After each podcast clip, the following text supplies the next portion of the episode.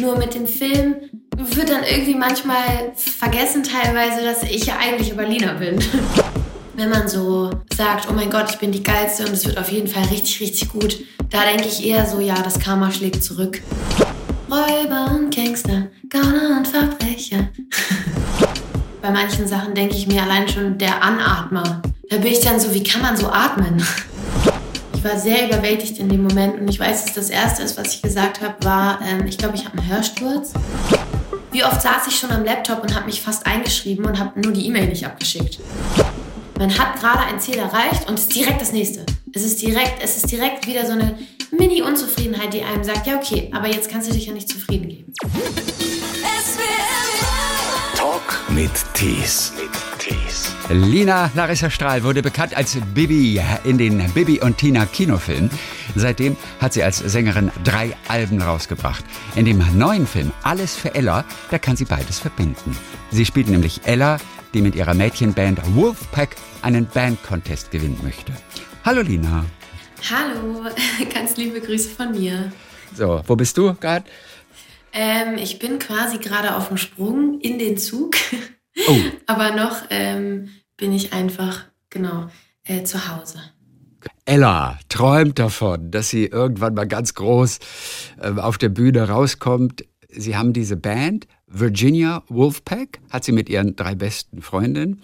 Was für ein lustiger Bandname eigentlich, Virginia Wolfpack. Wer hat sich den ausgedacht? Ja, tatsächlich kam der ähm, über die AutorInnen, denke ich mal. Ja. Ähm, wir waren dann irgendwann das Wolfpack. Ich weiß gar nicht mehr, wie der erste Bandname ähm, hieß, den wir hatten, weil ich, ich meine mich zu erinnern, dass Virginia Wolfpack nicht der erste war. Okay. Und ähm, genau, das kommt ja durch äh, diese Schriftstellerin Virginia Woolf. Und ähm, ich finde es auch total sweet, wie wir das im Film ungefähr versuchen, fünfmal zu erklären. Und wie dann ja auch der ähm, Alpha MK so sagt, so, ja, äh, Bandnamen, die man erklären muss, nicht so mega cool, ehrlich gesagt. Stimmt. Fand ich einen richtig guten Diss. Okay. ja. Alpha MK, der arrogante Rapper, der gegen euch antritt.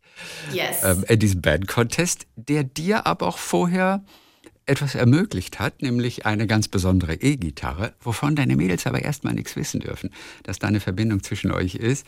Das wissen die erst nicht, weil. Also als die Idee entsteht, oben auf dem Dach über München mhm. an diesem Bandcontest teilzunehmen, da kommt von einer, ach, ich weiß gar nicht mehr, welches gerade war, auf jeden Fall sagt sie den Satz, weil es da oben so wahnsinnig schön ist auf dieser Terrasse, wenn die Welt untergeht, dann will ich auf jeden Fall hier sein. Ja. Was ist dein Ort? Wo möchtest du sein, wenn irgendwann mal die Welt untergeht? Also so ein absoluter wirklich Lieblingsort, so ein Herzensort, so ein mhm. Kraftort für dich. Also tatsächlich ähm, finde ich die Stelle im Film auch immer sehr schwierig, weil ich tatsächlich irgendwie so ein bisschen paranoid bin, was all solche Sachen betrifft und ich so denke, ja, ähm, man muss wirklich irgendwie versuchen, jeden Moment zu genießen, weil es kann ja theoretisch gesehen wirklich jeden Moment auch vorbei sein. Und jetzt gar nicht, weil es irgendwie, weil irgendwie einem selber ein Unglück passiert, sondern weil vielleicht wirklich irgendwie mal so ein Meteorit einschlägt oder sonst irgendwas. Ich meine, es ist mega, mega doof eigentlich darüber nachzudenken, weil es ja auch nur super selten funktioniert. Aber so laut Zeitrechnungen könnte es ja auch wieder passieren. Und deswegen ja. denke ich mir so, oh Gott. Ähm, aber ich würde sagen, ich glaube, mein, ich würde einfach bei, bei meiner Familie sein wollen, ehrlich gesagt. Ah, also mit meinem Freund, mit meinem Hund ähm, mhm. Vielleicht auch noch mit meinen Eltern, aber ich finde, das macht es auch, das macht es dann auch, es macht es einfach so schwierig, weil ich finde, wenn man darüber nachdenkt, wenn die Welt untergeht, dann erleidet man ja eigentlich den größten Verlust und Schmerz, den es so geben kann, weil ja dann einfach alle weg sind. Ja. Ähm, von daher, da bin ich mir nicht so sicher, aber ich tippe mal vielleicht ähm, in meinem Bett mit meinem Freund und mit meinem Hund. Gut. Aber das ist doch mal so richtig konkret. Und die Stadt ist dann Berlin vermutlich. ähm, naja, das ist mir eigentlich egal. Je nachdem, je nachdem wo wir gerade sind. Hauptsache zusammen quasi, ja. Ich dachte kurz, du wärst abergläubisch. Weil du sagst, oh, wenn man dieses Szenario heraufbeschwört, dann habe ich Angst, dass es passiert. Wie ja. einige Menschen zum Beispiel Angst haben, einen Organspendeausweis auszufüllen, weil sie überzeugt sind, dass der Tod möglicherweise dann eher passiert, dass man ihn dadurch heraufbeschwört. Ich denke mal, wir sind uns wahrscheinlich einig, dass das totaler Quatsch ist. Lässt sich auch, auch übrigens ja. statistisch nicht nachweisen. Okay, sehr gut. Äh, wie viel Aberglaube ist bei dir? Ähm, also das mit dem Organspendeausweis denke ich nicht. Trotzdem habe ich auch ein mulmiges Gefühl, wenn ich den anschaue. Äh, aber einfach, weil man sich, weil ich glaube, wenn man sowas anguckt, wird einem so ein bisschen ähm, bewusst, dass alles irgendwie endlich ist. Ja. Ich glaube, das ist so eher der Punkt daran. Und ähm, Gott, wie abergläubisch. Also ich bin ja schon so ein bisschen. Also mir gefällt es jetzt auch nicht so, über so den Weltuntergang und sowas zu reden, weil ich weiß, es ist mega so Hirngespinst, Hirngespinstmäßig. Aber ich finde trotzdem, es belastet mich einfach, dass ich das Gefühl habe, alles ist irgendwann endlich und alles könnte auch viel schneller enden, als es vielleicht der Plan war oder was auch immer. Und ähm, so aberglaubemäßig, also was ich gar nicht mag, ist so, wenn man so sagt, oh mein Gott, ich bin die Geilste und es wird auf jeden Fall richtig, richtig gut. Da denke ich eher so, ja, das Karma schlägt zurück. Ähm, sei mal nicht so krass überzeugt. Also so ein bisschen abergläubisch bin ich wahrscheinlich schon. So einen gewissen Glücksbringer brauche ich auch immer. Mhm. Ähm, Was ist dein Glücksbringer? Äh, kommt drauf an. Also entweder ein Armband, wo ich jetzt gerade merke, dass ich das nicht um habe. Oh nein. Ähm, ja, weil ich das, das für, jetzt. Ja, weil ich das für Videos, Videodrehs und so abmachen musste. Ja. Und ähm, kennst du das, wenn man dann die Dinge in so eine Schachtel tut und denkt, da finde ich es auf jeden Fall wieder? Mhm, na klar, mhm, ja, das genau. ist gut. Gegenstände sollen ja überhaupt alle ein Zuhause haben. Dann, dann findet man auch immer alles wieder. Ja, jetzt äh, finde ich es wahrscheinlich nicht wieder, weil ich die Box nicht wiederfinde, wo ich es eigentlich sicher verwahrt hatte. Aber ja, die ähm, ist zum Glück groß genug. Die wirst du wiederfinden. Hoffentlich. Nee, also es ist, wenn, wahrscheinlich eher so ein Stückchen Schmuck oder ähm, ich würde schon sagen, dass es bei mir so ein bisschen Schmuck ist. Was, von wem also, hast du das Armband? Genau, also das Armband und die Kette hätte ich von meinem Freund. Ja. Ähm, dann habe ich auch noch eins von meinen Eltern, ein Armband und auch eine Kette. Und ich habe jetzt einen Ring auch von meiner Oma bekommen. Den liebe ich auch sehr, aber da habe ich irgendwie Angst, dass ich den kaputt mache oder verliere, weil je nachdem, wie warm oder kalt es draußen ist, passt er mir oder passt halt nicht. Ups, naja. Und ähm, genau, und ansonsten, ich habe zum Beispiel auch, wenn ich unterwegs bin, auch wenn ich jetzt äh, Mitte 20 bin, immer noch so ein kleines Kuscheltier dabei, weil. Keine Ahnung, ich brauche das einfach für den Wohlfühlfaktor. Ist es ein Teddybär oder ist es ein Hund? Es ist ein Hund tatsächlich. Es ist ein Hund. Es ist, so ein, es ist so ein richtiger, das ist eine funny Story, weil ich habe mir ja schon immer einen Hund gewünscht. Hm. Und auch ähm, 2017, mein Freund und ich sind ja schon länger zusammen und dann waren wir ähm, auf Ibiza und ich war irgendwie so, bei mir kam das ganz, ganz oft durch, dass ich traurig war, weil ich keinen Hund hatte. Ähm, oder weil es keinen Hund in meinem Leben gab. Und dann waren wir irgendwie auf Ibiza und hatten auch gerade noch mal drüber geredet und dann war da so ein Strandshop und dann waren da so richtig hässliche Kuscheltiere. So Kuscheltiere, die gleichzeitig auch Hand, als Handtasche fungieren. Und dann, also ganz schlimm, also es ist jetzt ja. nicht schlimm, es ist für Kinder, ne? Es ist halt einfach so ein. Und dann hat mir mein Freund so einen Hund gekauft, ähm, den man theoretisch gesehen, wo man oben so den Rücken so öffnen kann und was reintun kann, wenn man will. Und diesen Hund, den habe ich jetzt irgendwie andauernd mit, wie so ein. Es ist wirklich auch ein bisschen peinlich, aber ja. Es ist auch sehr süß. Ich kann dich beruhigen. Ich kenne Frauen, die tragen mit 50 noch ihr Kuscheltier rum und nehmen es mit auf Reisen. Das ist nichts Ungewöhnliches. Ja, also denke, stell dich auf 30 weitere Jahre ein. Ja, und ich frage mich halt auch, warum nicht, weil ich meine an sich. Klar. Ähm, also mein Kuscheltier ist jetzt auch explizit lustig, weil es halt so hässlich ist. Es ist so hässlich und es sieht auch wirklich aus, als hätte es 20 Cent gekostet. Aber ähm, es ist super süß und es erinnert mich irgendwie an diese Zeit. Und ich habe das Kuscheltier auch lieben gelernt. und mhm. ähm, es hat halt so eine schöne Backstory. Und deswegen, ich kann ja meinen Hund meistens auch nicht mit auf die richtige Reise nehmen, wenn ich jetzt so viel unterwegs bin. Und von daher ist es immer so ein kleiner Reminder, dass da ja zu Hause jemand auf mich wartet. Ella in dem Film müsste sich eigentlich auf das Abi konzentrieren, aber die Musik ist ihr wichtiger. Diesen Zwiespalt, den kennst du. Ja, wie, den kenne ich. Wie sah das bei dir aus? Ich meine, du hast ein echt ganz gutes Abi gemacht mit 1,9. Da kann man nun wirklich nicht meckern. Und trotzdem, ah, wie stressig war dieser Zwiespalt für dich? An welche Situation musst du sofort denken? Ähm, ich muss sofort an eine Situation denken mit meiner Mutter im Auto, wo ich so war, okay, Mama, ich habe das Gefühl, ich will das nicht mehr. Ähm, ich möchte kein Abi machen, das ist total unnötig, weil ähm, so wie es aussieht, brauche ich das sowieso nicht. Und auch, ich weiß überhaupt nicht, was ich studieren wollen würde, so richtig. Ähm, und dann dachte ich halt auch, wenn ich mal irgendwie einen Beruf machen möchte, der ein bisschen was mit Musik oder Film zu tun hat, kann ich da vielleicht auch irgendwie quer einsteigen und reinrutschen durch gewisse Kontakte. Ich weiß nicht, ich glaube, ich war 11., 12. Klasse einfach sehr überfordert auch, ja. weil so viel passiert ist. Und da ich dann doch auch sehr perfektionistisch angehaucht bin, habe ich trotzdem immer versucht, also ähm, Job quasi, Mucke und äh, Schauspiel, aber auch halt die Schule äh, gut zu machen oder nahezu perfekt, wie auch immer. Und da habe ich dann irgendwann gedacht, so, warum eigentlich? ähm, aber der Gedanke wurde mir dann relativ schnell wieder ausgetrieben, beziehungsweise ähm, ich habe dann auch für mich selber realisiert, ja, nee, komm, mach jetzt. Also ich hätte es eh nicht mit mir vereinbaren können, das einfach zu lassen. So, so bin ich nicht, das kann ich nicht. Und naja, also klar, mein Abi ist auf jeden Fall super und da kann man wirklich gar nichts gegen sagen. Es, es wurmt mich ein ganz bisschen, weil ich weiß, dass es noch hätte noch besser sein können. Nicht, dass das jetzt nötig gewesen wäre, aber ich weiß es einfach. Aber eine Eins davor ist ja schon echt okay. Ja, genau. Und es ist auch eigentlich jetzt wirklich, es ist wirklich theoretisch gesehen, solange ich nicht Medizin oder sowas studieren möchte, eigentlich auch wirklich egal. Ähm, aber man hat es trotzdem daran gemerkt. Also man hat schon gemerkt, dass ich ab einem gewissen Punkt nur noch das getan habe, was wirklich nötig war, um irgendwie diesen Schnitt zu bekommen.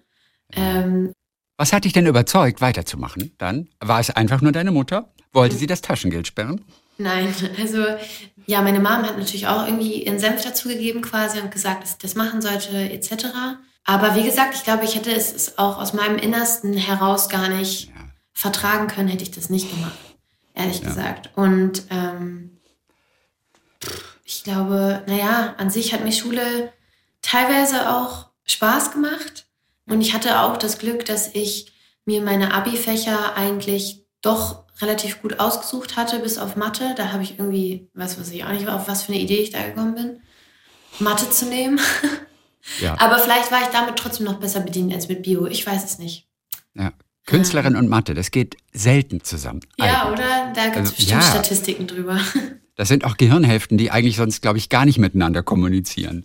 Ah, dann, dann also, das, das ist gut für mich zu wissen. Ist Musik in der Abi-Zeit eigentlich noch wichtiger als sonst. So war es bei deiner Regisseurin auf jeden Fall. Die erzählt hat bei ihr, die ist ein bisschen älter als du natürlich, da war Musik noch Jungsache. Ja, also äh, da, da war doch gar nicht so richtig viele Mädels am Musizieren. Musik in der Abi-Zeit, inwiefern ähm, hatte das für dich eine besondere Rolle? Doch, ich glaube, das hatte eine sehr große Bedeutung für mich, die Musik damals, weil, also erstens habe ich ja auch in dem Jahr, wo ich Abi gemacht habe, mein Album rausgebracht, das erste.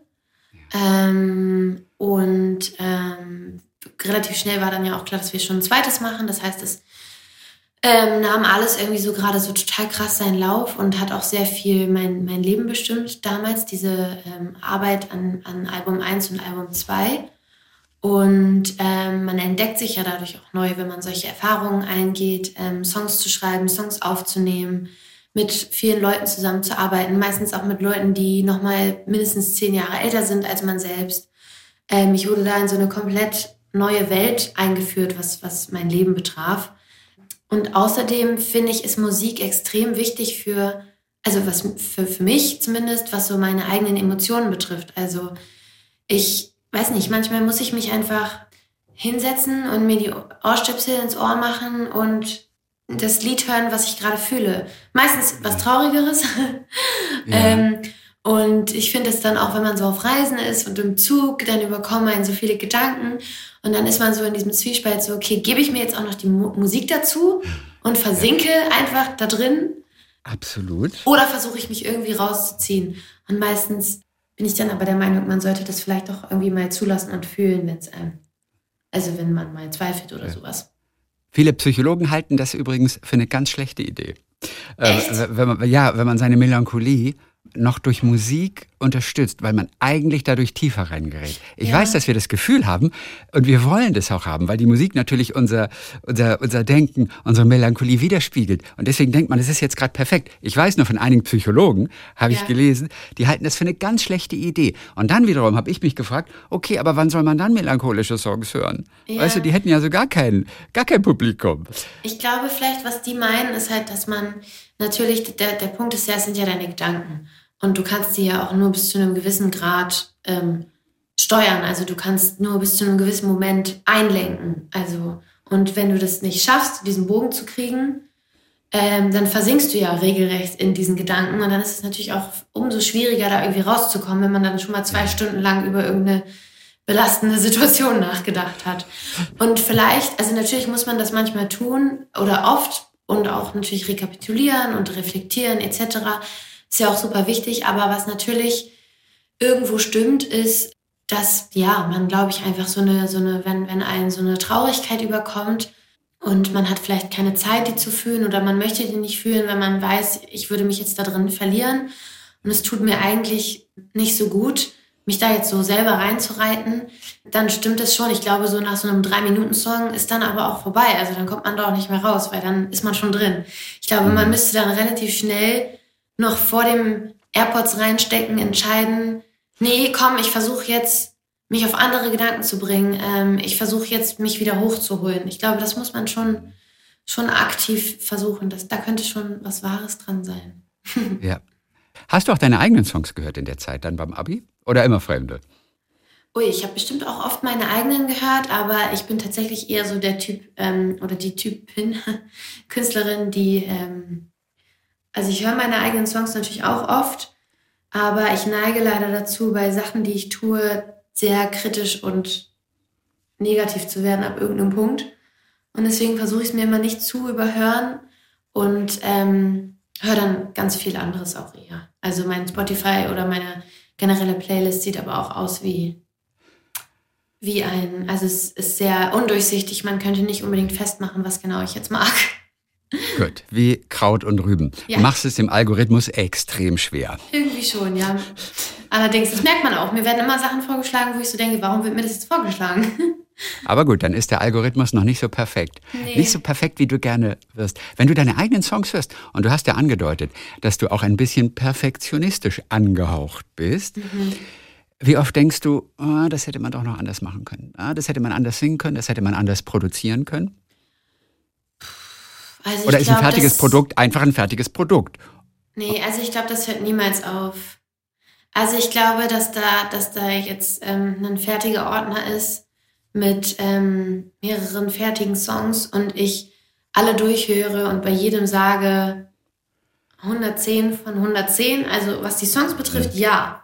Ja. Aber was, und vielleicht auch teilweise was die Produktion betrifft, aber was mich betrifft, ich bin da doch leider relativ, ja, schlecht zufriedenzustellen. Und bei manchen Sachen denke ich mir allein schon der Anatmer. Mhm. Da bin ich dann so, wie kann man so atmen? Ähm, das fällt niemandem auf und das ist auch überhaupt nicht wichtig und es ist auch schön, weil es das wahrscheinlich irgendwie auch unique macht oder so, gewisse Dinge.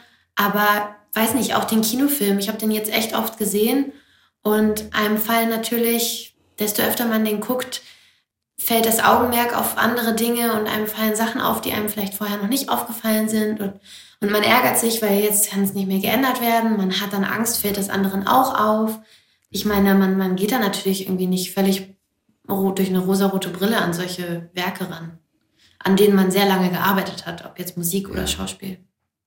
Guck mal, der Anatmer. Ja.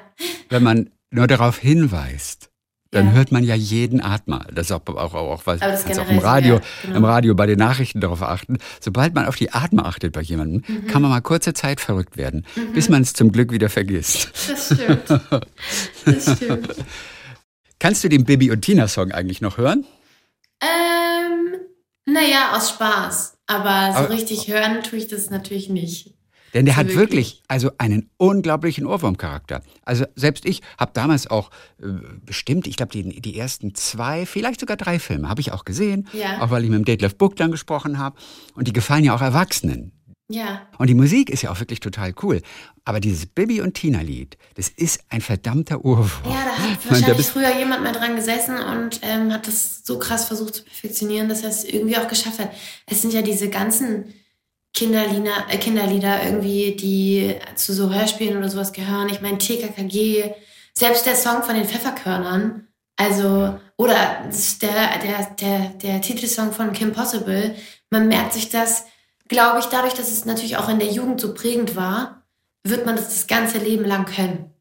Ähm, das ist ja auch so, dass man Dinge, die man irgendwie, dadurch, dass man sie neu erfährt und dann in einem jungen Alter immer wieder erfährt und ich zum Beispiel die drei Fragezeichen jeden Morgen gehört habe, mir wird das wahrscheinlich nie aus dem Kopf gehen, so richtig. Ich glaube, daher kommt auch dieser Ohrwurm. Und der von Pfefferkörnern, den kenne ich gar nicht. Räuber und Gangster, Gauner und Verbrecher. ja, wir jagen die Ganoven und die Flucht. Und der von Kim Possible? And call me, beat me, if you wanna reach me. Doesn't matter where, it doesn't matter when. I'll be there until the very end. Oh Gott, das ist wirklich schlimm. Man Nein, das ist super. Man weiß ja nie vorher, ob man den Urwurm schreibt oder nicht. Ja, Aber bei dem Bibi und Tina Song, da wussten sie, da wussten sie es wahrscheinlich schon. Hast du den gesungen selber eigentlich, den Bibi und Tina Song? Nein, also naja, gut, nicht also im ne? Film habe ich die alle gesungen. Ja. Aber, ähm, Aber auch den Titelsong meine ich. Im Film auch, ja. Ach, auch Wir haben im das ja Film. nochmal so neu aufgelegt ein bisschen. Genau. Bisschen, Ja. bisschen, bisschen fancy. Und für den anderen Äh, Titelsong, den da war ich, glaube ich, noch gar nicht geboren. Du hast völlig recht. Natürlich. Das ist ja der aus der Zeichentrickserie schon. Völlig richtig. Ja. Ich weiß noch, du hast mal gesagt, also für Bibi und Tina, ja, das hat ja bei dir alles damit angefangen. Du hättest dich damals nicht genommen.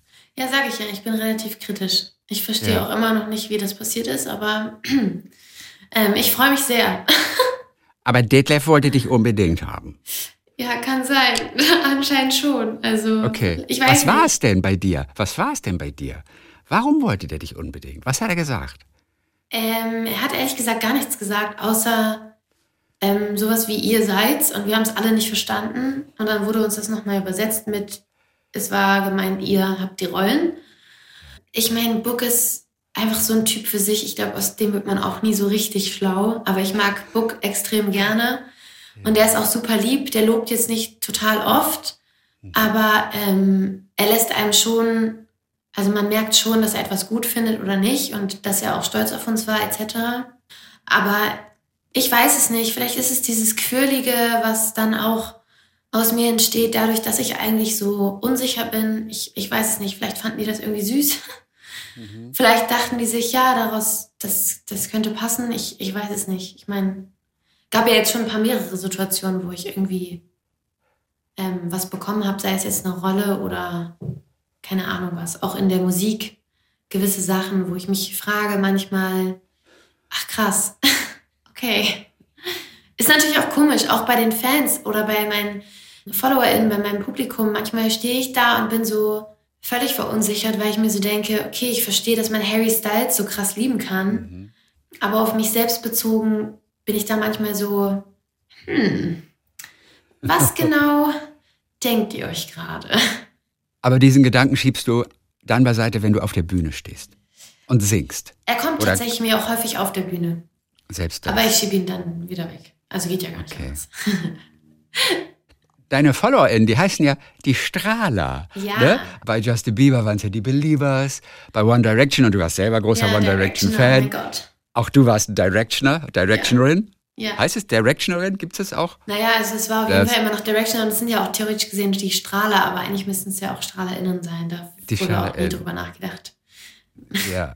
Na gut, wenn man den, den, den, den Spot nimmt, den Scheinwerfer, dann Ja. ist es ein Strahler, dann Ja. verstehst du, kann ja auch damit zu tun haben. Wer hat damit angefangen? Wer hat sich die Kids. Strahler ausgedacht? Also tatsächlich waren es damals, ähm, jetzt sind es ja keine Kids mehr unbedingt, aber ähm, meine, ja, das Publikum generell, die Leute, die mir gefolgt sind, die das toll fanden. Ja. Ähm, Aber irgendjemand hat mal damit angefangen. Und da ist ja die Frage, wer war's? Das weiß ich Wer nicht, hat aber irgendeine der ersten Fanpages auf jeden Ja. Fall. Ob, ob die Person sich dessen bewusst ist, dass er oder sie das als allererstes mal irgendwo geschrieben hat, in einem Forum und dann gemerkt hat, ah, dieser Begriff wird aufgenommen. Das würde mich mal interessieren. Da Oder? könnte man auch mal so eine Umfrage starten. Ich bin auch der Meinung, dass ich das irgendwann mal gelesen habe und ich fand das cool.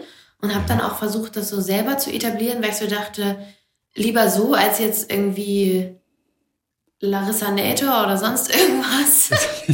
Larissa Nator. Also da, da, da, da lieber, lieber Strahler. Ja. Man versucht das ja dann auch selber so ein bisschen irgendwie in die Richtung zu lenken, die man cool findet und ich fand das irgendwie sehr cool. Glücklicherweise sehen dann andere mehr in dir als du selbst. Um, hm. Detlef Buck natürlich allen voran. Hör mal, und das, obwohl Reiten damals nicht mal dein Ding war. Oder wie gut konntest du reiten? Nicht wirklich gut, oder? Ähm, nee, nicht so richtig gut. Ich hatte auch ähm, sehr viel Respekt. Also ich habe nicht Angst vor Pferden unbedingt, aber ich habe einfach sehr viel Respekt vor Pferden und ich habe das relativ gut gelernt quasi, aber man darf im Film ja sowieso nicht alles selber machen, allein schon wegen der Versicherungen. Ja, richtig. Was wäre passiert, wenn jemand runtergefallen wäre quasi? Und mein Filmpferd war auch total toll. Mein Pferd hier zu Hause war auch total toll. Mhm. Aber ähm, ja, generell finde ich es relativ spooky, weil man kann halt nicht selber entscheiden. Also das Pferd entscheidet ja für einen, was jetzt passiert, ja. gefühlt. Also manchmal. Ja. Bei, bei manchen nicht. Nee, Manche aber naja, also es ist dadurch, dass es ein, dadurch, dass es noch ein, äh, dadurch, dass es halt ein Tier ist, ist es immer unberechenbar, finde ich. Viele, gerade deiner jungen Fans, haben ja geglaubt auch, dass du wirklich zaubern kannst. Wie oft ist dir das begegnet? Tatsächlich habe ich die Frage relativ häufig gehört, natürlich, ob ich, ob ich wirklich zaubern kann. Ähm, am Anfang habe ich mir dann immer noch so einen Spaßspruch ausgedacht und äh, mittlerweile bin ich bei dem Thema aber auch resolut, weil ich möchte auch als Lina wahrgenommen werden und nicht als ja. äh, Bibi und von daher finde ich, ist es Zeit, auch sagen zu können, äh, dass ich das vielleicht nicht unbedingt kann. Ja. Und was hast du dir für ein kleines Gimmick ausgedacht? Damals so. Damals war es irgendwas mit Springen. Und dann bin ich halt gesprungen. Also du hast deinen eigenen Zauberspruch gesagt. Ja. Der wie lautet? Irgendwas, was man halt umsetzt, ich weiß nicht mehr. Keine Ahnung. Also. weiß ich nicht, aber irgendwas mit Springen. Wie schwierig war es denn für dich, von diesem Image wegzukommen. Denn du wolltest ja Lina sein, aber Bibi und Tina, das war so erfolgreich und du bist damit so zum Teenager-Liebling ja auch geworden, dass es kein Wunder wäre, wenn man damit 20 Jahre verbringen würde, einfach davon wegzukommen. Also das war ein toller Startschuss, aber es bleibt natürlich auch noch eine ganze Zeit lang heften. Und gerade du als Sängerin möchtest einfach auch nur mal Lina sein und so ein bisschen wegkommen von diesem Image, auch wenn die Songs im Film dann auch wirklich toll waren. Als wie schwierig empfindest du das? Ähm, naja, also es ist natürlich schwierig, weil ich sag mal so, durch den ganzen Film, also durch den Ella-Film und auch durch meine neue Musik jetzt, habe ich natürlich gerade wieder viele Interviews.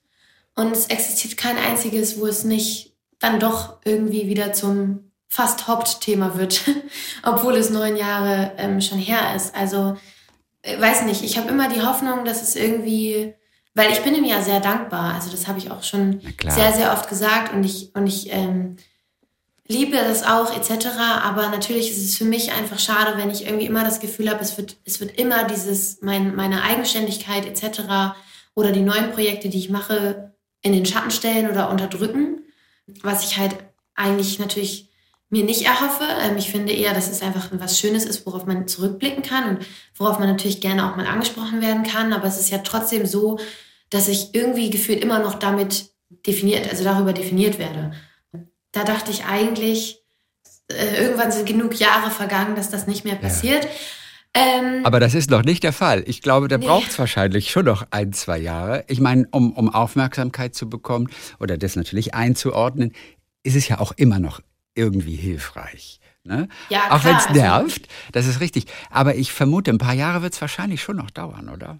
Ja, also ich finde, nerven ist auch nicht unbedingt das richtige Wort. Es ist einfach nur, nur schade, wenn man, wenn man arbeitet und arbeitet und macht, macht und es wird irgendwie ignoriert quasi und es wird einfach immer irgendwas angesprochen, was schon vor neun Jahren war oder vor sieben. Und ähm, wenn man klar, bedenkt, dass du vielleicht 90 wirst, dann sind neun Jahre natürlich nichts. Nee, dann sind neun Jahre natürlich nichts. Aber wenn man bedenkt, dass ich das Ganze schon zehn Jahre mache, sind, äh, ist, das, ist das sehr viel. Beziehungsweise, dass ich schon seit sechs Jahren quasi die eigene Mucke mache etc. und das ja auch gar nicht mal so unerfolgreich, ist das, ähm, ist das schon eine lange Zeit, finde ich, die ich da mich gerade versuche ja. rauszuarbeiten. Und ich glaube aber auch, dass ich jetzt mit dem neuen Film und mit der neuen Musik da durchaus nochmal große Schritte gehen kann und vielleicht irgendwann nicht mehr in so eine Schublade gesteckt werde. Was ich auch schade finde, dass es in Deutschland so ist, weil ich habe das Gefühl, in Amerika oder der UK ist das nicht unbedingt so. Ich habe das Gefühl, da ist das System so ein bisschen gelernter, dass Leute, die als Kind oder als sehr junger, junger, junger äh, Erwachsener erfolgreich waren, auch später erfolgreich sein können mit äh, einer seriösen Karriere. Sei es jetzt irgendwie Miley Cyrus, sei es Ariana oder keine von mir aus über auch Justin Bieber. Und natürlich hatten die alle auch einen krassen Turn. Mhm. So, und da wiederum befinden wir uns ja aber auch in Deutschland. Da weiß ich auch nicht, inwiefern man hier so, auf gut Deutsch gesagt, auf die Kacke hauen könnte. ähm, um so diesen Wandel hinzukriegen. Und deswegen muss man, glaube ich, einfach gucken, wie mache ich das hier authentisch und wie mache ich das für mich. Es ist natürlich trotzdem schade, dass dieses Schubladendenken hier so sehr präsent ist. Aber, aber, auch vielleicht nicht unnatürlich. Also es ist zumindest nicht bösartig. Das heißt ja auch mal, man neidet irgendwie in Deutschland so, man gönnt jemandem das nicht. Das ist ja fast vielleicht noch dramatischer. Und weißt du was, als Sängerin wird dann später vielleicht mal das Problem kommen. Du machst 15 Alben und du hast diesen einen Megahit geschrieben. Und dann schreibst du noch 10 andere Alben, die künstlerisch so viel anspruchsvoller sind und du wirst immer noch auf diesen einen Hit angesprochen. Denn dieses Leid das äh, würdest du mit vielen, vielen anderen Künstlern teilen. Wobei die meisten auch 20 Jahre später noch sagen, dass sie dankbar trotzdem dafür sind. Voll, also ich glaube, dieses Dankbare wird nie weggehen. Und ich glaube auch bei der Musik und beim Film ist es vielleicht nochmal noch mal ein Unterschied oder jetzt gerade bei mir, weil die Mucke ist ja dann das, was ich auch als Lina gemacht habe. Also das ist ja mein, mein Ding. Aber das, das, der Punkt ist ja, dass ich bei den Filmen zum Beispiel, natürlich war ich auch jung und auch hatte viel mit äh, meiner Rolle damals gemeinsam etc. Aber trotzdem bin ja ich ich. Und, und die Musik ist dann tatsächlich ja auch etwas, was, was von mir kam. Und selbst wenn es jetzt irgendwie in 20 Jahren nicht mehr ganz das ist, was es widerspiegelt, war es etwas, was ich vor 20 Jahren extrem gefühlt habe. Und so ist es natürlich mit dem Film auch. Nur mit dem Film wird dann irgendwie manchmal vergessen teilweise, dass ich ja eigentlich Berliner bin und äh, dass da noch eine richtige Person hintersteckt. Und das ist, glaube ich, so ein bisschen das komische äh, Gefühl für mich oft. Also für alle für Ella haben auch deine eigenen Produzenten die Musik geschrieben. Du ja. warst hier der Profi. Du hattest den musikalischen Background im Gegensatz auch zu deinen anderen Bandkollegen. Äh, und du hattest ein bisschen Angst auch zu verkacken, ja, weil der Druck dann irgendwie auch da ist. Aber warum solltest du? Ähm, ja, also da wären wir wieder beim gleichen Thema. Ich weiß es einfach nicht. Ich, ähm, ich denke das einfach. Also ich könnte einfach nicht zu einem Drehtag gehen und denken, ja, das wird jetzt der beste Tag der Welt und ich werde alles ähm, zu 200 Prozent mega machen und etc. Das wird, wird, das, das, das sehe ich nicht so. Und ich meine, klar, gerade dadurch, dass es was mit Musik zu tun hat, wollte ich natürlich auch irgendwie zeigen, dass das so meine Leidenschaft ist und dass ich daherkomme etc. Und das baut natürlich einfach noch einen größeren Druck auf. Im Mittelpunkt des Films steht auf jeden Fall der Band Contest. Und das konntest du als Schauspielerin, als Sängerin natürlich wunderbar nachempfinden. Denn auch du hast ja bei deinem Song mitgemacht und warst da so erfolgreich beim Kika, ich glaube, wann war das 2013? Wie hast du diesen Moment in Erinnerung, als du gemerkt hast, oh mein Gott, ich habe gewonnen, dieser Moment, wenn die Namen aufgerufen werden. Was weißt du davon noch? Ähm, also es war extremst laut und ich habe mich total gefreut, weil meine ganze Klasse war ja auch da ja, genau. ähm, und meine Familie. Und ähm, ich war sehr überwältigt in dem Moment. Und ich weiß, dass das Erste ist, was ich gesagt habe, war, ähm, ich glaube, ich habe einen Hörsturz, weil alle so krass geschrien haben. Tatsächlich habe ich irgendwie erst beim Dreh in der Muffathalle in München realisiert, stimmt ja. So war das ja bei dir auch. Also natürlich wusste ich das vorher, also und ich bin mir auch meiner eigenen Backstory bewusst. Und ich mhm. weiß ja auch, was ich mit Ella alles gemeinsam hatte, aber auch, dass man dieses, dieses Contest-Feeling wieder so bekommt auch wenn es im Film natürlich zu großen Teilen nur gespielt ist. Keine Ahnung, hat mich das irgendwie nochmal total berührt. Alle für Ella. Machst du nebenbei eigentlich noch mal so eine Ausbildung, alleine um die Eltern aus ähm, zu beruhigen? Äh, nee, Gibt es da irgendetwas, nicht. was du dir vorstellen kanntest? Nein, du setzt alles auf die Musik und auf die Schauspielerei. Also, ist ja ein Beruf. Ja, also ich meine, ich könnte, ich habe ja mein Abi in der Tasche, ich habe auch gewisse Dinge, die mich interessieren würden, zu studieren. Aber ich muss ehrlich Zum Beispiel, sagen, was würde dich, was würde dich interessieren? Denn in der 11. hattest du noch nichts, als du mit deiner Mutter im Auto ja, saßt. nee, aber zum Beispiel ähm, Englisch oder Geschichte zum Beispiel oder auch Psychologie, oder das schaffe ich jetzt mit dem NC nicht. Aber ähm, äh, ehrlich gesagt, also klar, während Corona hätte man dafür Zeit gehabt, aber da hätte ich irgendwie das Online, das, also ich weiß nicht, was es mir dann in dem Moment irgendwie gebracht hätte, quasi. Ja. Ähm, außer halt das da angelernte Wissen, ähm, was, nat was momentan, jetzt gerade könnte ich nicht gleichzeitig studieren, das wäre zu viel. Nein. Weil auch da würde ich es perfekt machen wollen und ich glaube, dann würde ich untergehen in, in den To-Dos. Und ich finde, solange man sich sicher ist, beziehungsweise solange der Weg auch irgendwie ähm, so erscheint, dass man ihn gehen kann, auch wenn es schwer und steinig ist teilweise, dass, dann, dann kann man das auch mal auf eine Karte setzen, aber natürlich sollte man sich Gedanken machen, ähm, was mache ich, wenn es mal nicht so gut läuft? Oder was mache ich, wenn ähm, ich merke, das ist gar nicht das, was ich will. Ich will was vielleicht normaleres, bodenständigeres machen, dann sollte man schon ein, zwei Mal darüber nachgedacht haben, vielleicht. Bei vielen ist es ja nach dem Abi erstmal gar nicht so einfach. Also du hast natürlich, Abi ist das Ziel, auf das arbeitet man hinaus und danach muss man eine Entscheidung treffen. Äh, Hast du diese Phase komplett ausgelassen? Denn bei deinen Freundinnen war es wahrscheinlich tatsächlich irgendwie, hu, was mache ich denn jetzt? Wie geht es für mich weiter? Inwiefern war das für dich total beruhigend, weil du wusstest, ich will Musik machen und ähm, ich will Schauspielern? Ja, also das stimmt natürlich. Meine Freundinnen hatten diese Phase und ähm, ich, ich hatte das natürlich irgendwie in abgeänderter Form auch, weil ich war halt extrem beschäftigt. Deswegen habe ich irgendwie gar nicht so richtig drüber nachgedacht. Aber gleichzeitig hatte ich immer das Gefühl, dass ich mich gar nicht so wirklich für irgendwas entschieden habe, sondern ich habe einfach nur gemacht. Also ich habe einfach das gemacht, was als nächstes kam und ähm, habe es immer gemacht, immer gemacht, immer gemacht. Natürlich mich manchmal auch gefragt, hey, ist das jetzt das, was ich für immer machen möchte? Möchte ich nicht eigentlich studieren? Wie oft saß ich schon am Laptop und habe mich fast eingeschrieben und habe nur die E-Mail nicht abgeschickt? Also das ist mir so häufig passiert in den letzten, also eigentlich gefühlt jedes Jahr.